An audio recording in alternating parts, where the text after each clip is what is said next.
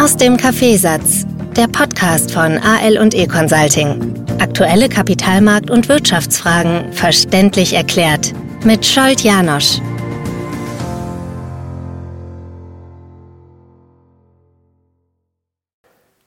Ron DeSantis zieht seine Kandidatur zurück und er schlägt sich auf die Seite von Donald Trump. Jetzt bleibt nur noch Nikki Haley im Rennen über äh, gegen Donald Trump. Es ja, wird interessant sein zu beobachten, wann sie auch entweder zurückzieht oder ob sie äh, ja, mutig genug ist, hier sich das noch weiter anzutun, weil der Trump zeigt wieder mal, dass er mit, mit, mit allen Mitteln bereit ist zu kämpfen. Ja, diese ganz neue Entwicklung oder diese ganz aktuelle Nachricht hat etwas mit meinem heutigen Thema zu tun. Montag plaudern wir über ESG, ESG-Punkte. Und bei den ESG-Investitionsentscheidungen ist es immer noch eine Hauptherausforderung für Entscheider, dass die Datenqualität noch sehr, sehr schwach ist. Das wird erst laufend ausgebaut, dass hier bessere Daten zur Verfügung stehen. Und deswegen gehe ich auf diese Themen heute ein. Warum hat die Kandidatur von Trump oder die immer größere Wahrscheinlichkeit, dass er jetzt als Kandidat antreten wird im Präsidentschaftswahlkampf, etwas mit diesen Themen zu tun? Naja, weil gerade die Trump-Linie oder Trumps Linie sehr, sehr stark einige Punkte aus den ESG-Unterpunkten immer wieder angreift. Und je größer seine Chancen sind, dass er Präsident wird, umso mehr sehen wir, dass zum Beispiel die gesamte erneuerbare Energiethematik und Investment in diesen Bereich ähm, ja, am Boden verlieren, Kurse fallen, weil der Trump ja zu vielen Themen im Zusammenhang mit Energieerneuerung ähm, sehr, sehr eigenartige Ansichten hat. Eines der wichtigsten Treiber des Wirtschaftswachstums in Amerika ist Joe Bidens Inflation Reduction Plan. Und äh, mit diesem Plan hat die Trump-Regierung, äh, die, die Biden-Regierung sehr, sehr viele Projekte im Bereich der erneuerbaren Energie finanziert. Und äh, dieser Sektor ja, bekommt natürlich äh, Gegenwind. Die Frage ist, es ist egal, ob jetzt der Trump oder Biden ganz vorne ist. Auch hier in Europa ist es aus manchen Punkten wahrscheinlich egal, ob jetzt extrem rechts oder, oder welche politischen Kräfte auch an die Macht kommen könnten. Manche Themen im Zusammenhang mit äh, Klima können nur weil jemand äh, als politische Figur Rumpelstilzchen spielt, nicht umgedreht werden. Es ist eine, eine Studie mir in die Hand gefallen, die Global Systemic Study von Invesco. Und es hat mich überrascht, obwohl die Datenqualität noch nicht so gut ist, wie weit bereits bei Investmententscheidungen die ESG-Gesichtspunkte von institutionellen Investoren berücksichtigt werden. In dieser Umfrage von Invesco sind 130 große institutionelle Investoren, also wieder Großkapital, befragt worden. Und es hat sich gezeigt, dass bereits bei 63 Prozent der Entscheidungen, der Investmententscheidungen, ESG-Gesichtspunkte herangezogen werden, berücksichtigt werden, mit der klaren Aussage, dass das unabhängig von aktuellen politischen Akteuren auch so weitergehen wird. Gerade im, in, diesen, ähm, in der Abkürzung ESG äh, stehen im ersten Buchstaben Environmental, Umwelt, einige Punkte wie Klima, wie Ressourcenknappheit, Wasser, Wasserversorgung, Wasseraufbereitung, Artenvielfalt. Das sind also alles Themen, die hier zusammengefasst sind, die berücksichtigt werden sollten. Und gerade Klima, Ressourcenknappheit hat äh, der Trump immer wieder kritisiert, dass das gar nicht notwendig ist und dass dem gar nicht so ist. Aber die großen institutionellen Investoren berücksichtigen diese Punkte bereits sehr stark. Die systematischen Ansätze äh, im Zusammenhang mit ESG sind Basis äh, von den Investmententscheidungen. Das Interessante ist nur, dass die Berücksichtigung von ESG global in unterschiedlichen Regionen jeweils aus unterschiedlichen Gesichtspunkten passiert. Also nicht unbedingt aus dem gleichen Blickwinkel wird zum Beispiel in Amerika oder auch im asiatischen Raum die ESG-Frage herangezogen ähm, und aus andre, äh, nicht aus den gleichen Gesichtspunkten zum Beispiel in Europa. Eine Überlegung, ESG mit zu berücksichtigen, ist in den meisten Fällen Risikomanagement. Die großen institutionellen Investoren gehen mit der Frage des Risikomanagements ganz anders um als Privatinvestoren. Das sieht man immer wieder. Die Renditefrage ist natürlich wichtig, aber davor oder gleich hoch auf steht immer die Frage, wie, wie steht es um die Risiken und wie können die Risiken äh, gemanagt werden. Das heißt, Investmententscheidungen werden äh, in den, wenn man anschaut, nach welchen Gesichtspunkten werden diese Entscheidungen getroffen, dann steht an erster Stelle Risikomanagement bei den meisten ähm, institutionellen Investoren und fast gleich auf sind ESG-Ratings entscheidend. Das heißt, sie schauen sich sehr, sehr schnell an, wie sind die Unternehmen, die Aktien aus ESG-Gesichtspunkten äh, zugeordnet oder geratet. 75% der Befragten will diese ersten zwei Punkte in den nächsten Jahren noch weiter ausbauen. Das heißt, sie wollen noch mehr äh, die Risiken sich anschauen und bewusst machen und schauen, wie man die absichern kann und sie wollen noch mehr die ESG-Gesichtspunkte äh, mit heranziehen. Wie ich am Anfang schon gesagt habe, sind die Daten derzeit noch nicht so gut, aber die Datenqualität verbessert sich laufend, weil natürlich auch die Unternehmen und die Geschäftsmodelle darauf umgestellt werden müssen oder sich darauf einstellen müssen, dass auf bestimmte Daten stärker geschaut wird. Und interessant ist aus dieser Studie, was ich vorhin schon erwähnt habe, dass in Nordamerika, ähm, Asien, Pazifik die ESG-Kriterien aus Renditesicht herangezogen werden. Da ist die Zielsetzung mit ESG und natürlich äh, parallel dazu Risikomanagement höhere Renditen erzielen zu können. In Europa werden die ESG-Kriterien nicht so stark aus Renditesicht herangezogen und berücksichtigt, sondern viel, viel stärker aus Risikomanagement-Überlegungen heraus.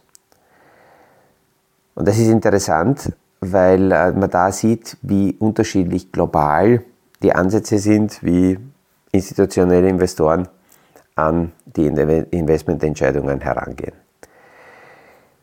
ESG weiter auf dem Radar zu halten, ist auch deswegen wichtig, weil zum Beispiel bei den Krediten die Kreditverordnung, die KIM-Verordnung hier in Österreich, die jetzt aktuell läuft, nach einer bestimmten Zeit auslaufen wird. Im Moment wird sehr viel diskutiert, ob das verlängert wird äh, über 2025 hinaus oder wie es dann weitergeht. Die Industrie würde gern sehen, dass die KIM-Verordnung quasi eingestellt wird, aufgehoben wird, damit Kredite wieder leichter vergeben werden können. Aber selbst wenn die, die KIM-Verordnung fallen sollte, immer stärkere Gewichtung gewinnt auch bei den Krediten die ESG-Beurteilung. Und wir werden in den nächsten Jahren äh, immer stärker, immer öfters hören, dass zum Beispiel Banken bei der Kreditvergabe die ESG-Ratings beurteilen, die Unternehmen nach, nach und Kreditnehmer nach ESG-Gesichtspunkten auch befragen werden.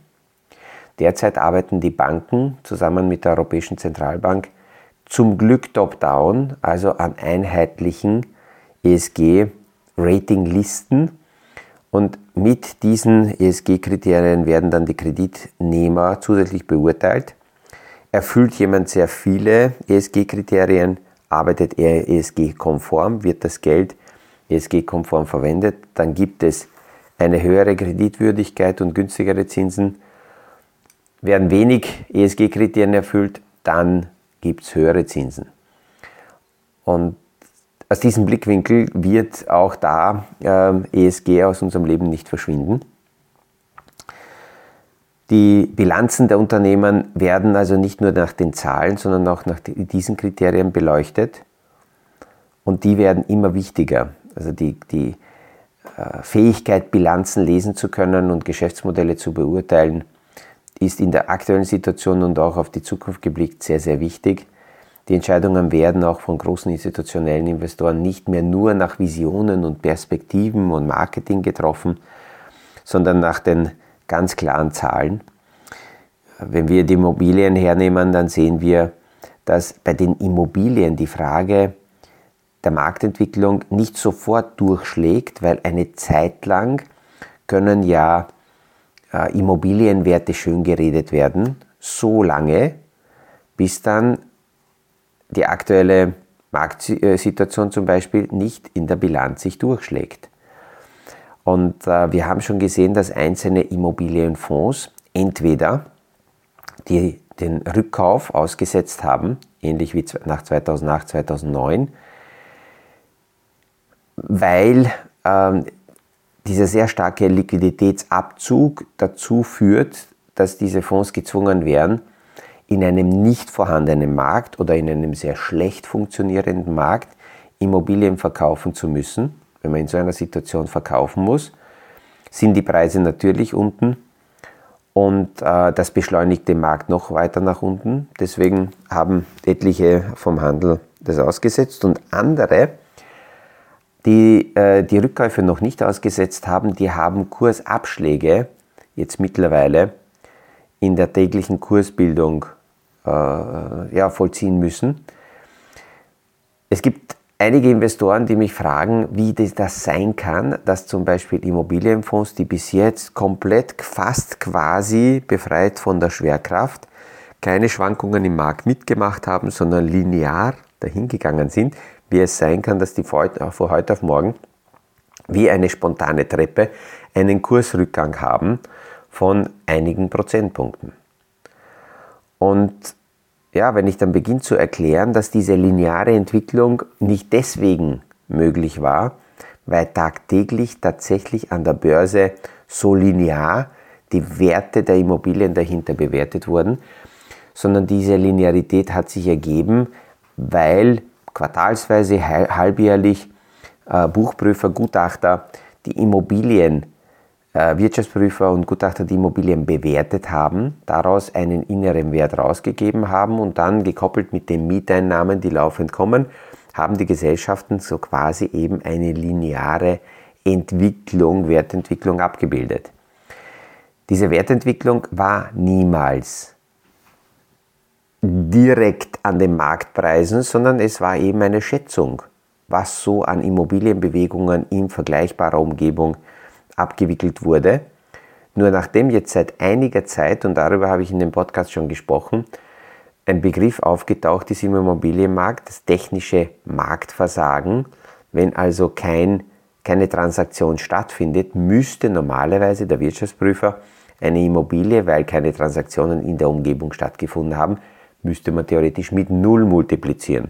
Eine Multiplikation mit Null ist nicht so gesund für die Zahlen, die dann rauskommen. Deswegen wird es halt nicht mit Null multipliziert, aber die Bewertung wird auf jeden Fall mit Abschlägen gemacht und wird korrigiert. Und ähm, die Jahresabschlüsse werden jetzt vorbereitet, 2023 wird abgeschlossen, damit Bewertungen und, und viele, viele Unternehmen haben Immobilien als, als, als Werte in den Büchern und mit welchem Wert werden diese Immobilien bewertet, gerade wenn die auch als Sicherheit genommen werden für Kredite.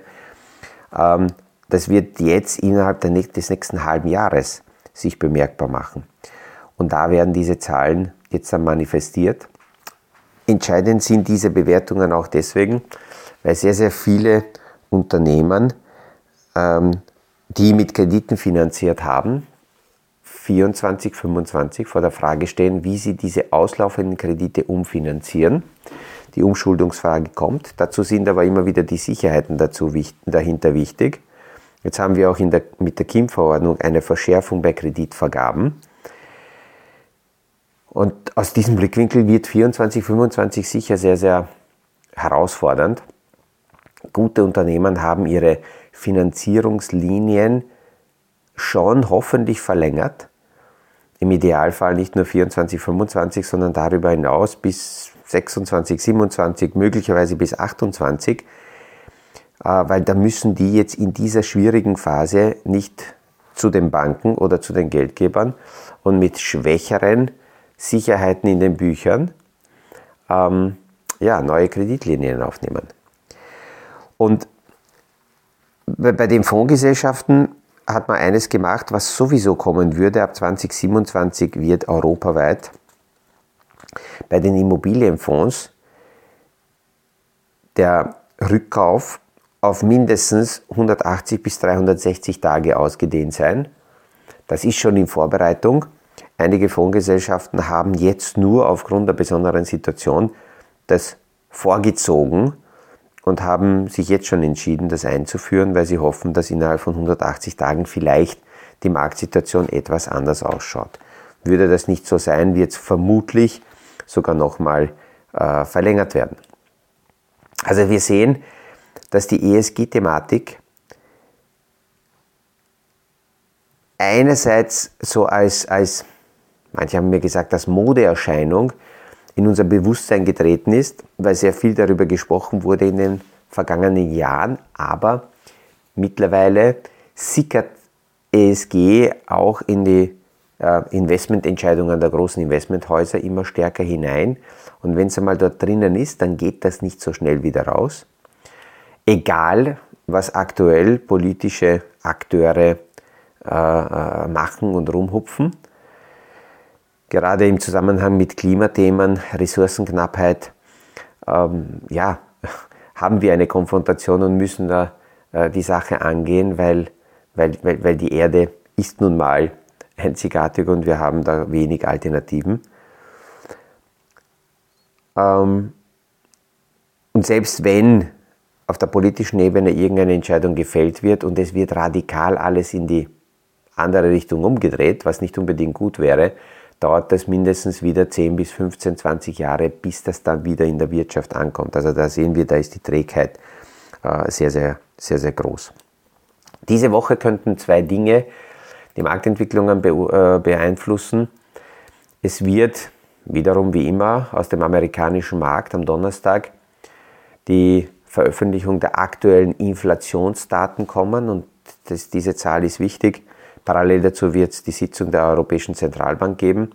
Aber diese Zahl ist wichtig, weil das die Grundlage ist für die Frage, wie es mit den Zinsen weitergeht. Und eine äh, zweite Entscheidung diese Woche äh, wird diese Woche noch kommen, nämlich wie schaut es mit, dem, mit den Wachstumszahlen im vierten Quartal und damit im gesamten vierten Jahr in Amerika aus. Die Schätzungen des Bruttoinlandsprodukts werden veröffentlicht.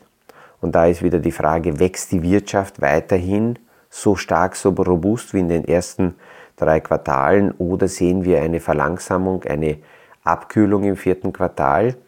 Erste Prognosen zeigen, dass es einen Rückgang gibt um 0,6 äh, Prozent. Also im dritten Quartal dürfte es so in etwa 1,7 äh, Wachstum gegeben haben und das ist weniger als in den Quartalen davor. Ja, also diese zwei Faktoren sind sehr wichtig, weil die Marktteilnehmer sehr viele Zinssenkungen für das heutige Jahr schon vorweggenommen haben, eingepreist haben, schon eine Party abgefeiert haben und die Gründe, warum diese äh, Zinssenkungen nicht unbedingt in dieser Dimension kommen äh, werden, diese Gründe sind massiv. Und äh, da haben sehr viele Notenbanker in der letzten Woche auch äh, eher so abkühlende Duschen auf die Märkte, auf die Marktteilnehmer losgelassen. Ja, damit starten wir in eine neue Woche. Ich wünsche allen einen erfolgreichen Wochenstart und ich freue mich, wenn wir uns morgen wieder hören beim nächsten Podcast aus dem Kaffeesatz. Und noch eine Ergänzung, diese Woche gibt es die Möglichkeit, uns morgen am Abend auch live bei der Aufzeichnung des Kapitalmarkt Talks mit Martin, Martin Mikulik, uns zuzuhören. Wer also Lust hat, kann uns das signalisieren und wir schicken die äh, Zoom-Zugangsmöglichkeit. Es wird um 19.15 Uhr am Abend sein. Bei einem gemütlichen Glas Wein werden wir über aktuelle Themen wieder plaudern. Also in diesem Sinn, schönen Tag und bis morgen. Das war aus dem Kaffeesatz, der Podcast von AL und E Consulting zu aktuellen Kapitalmarkt- und Wirtschaftsfragen, verständlich erklärt mit Scholt Janosch. Aktuelle Fragen, Rückmeldungen und Anmeldungen zum nächsten Kapitalmarkt Talk findet ihr auf unserer Homepage www.aleconsulting.at.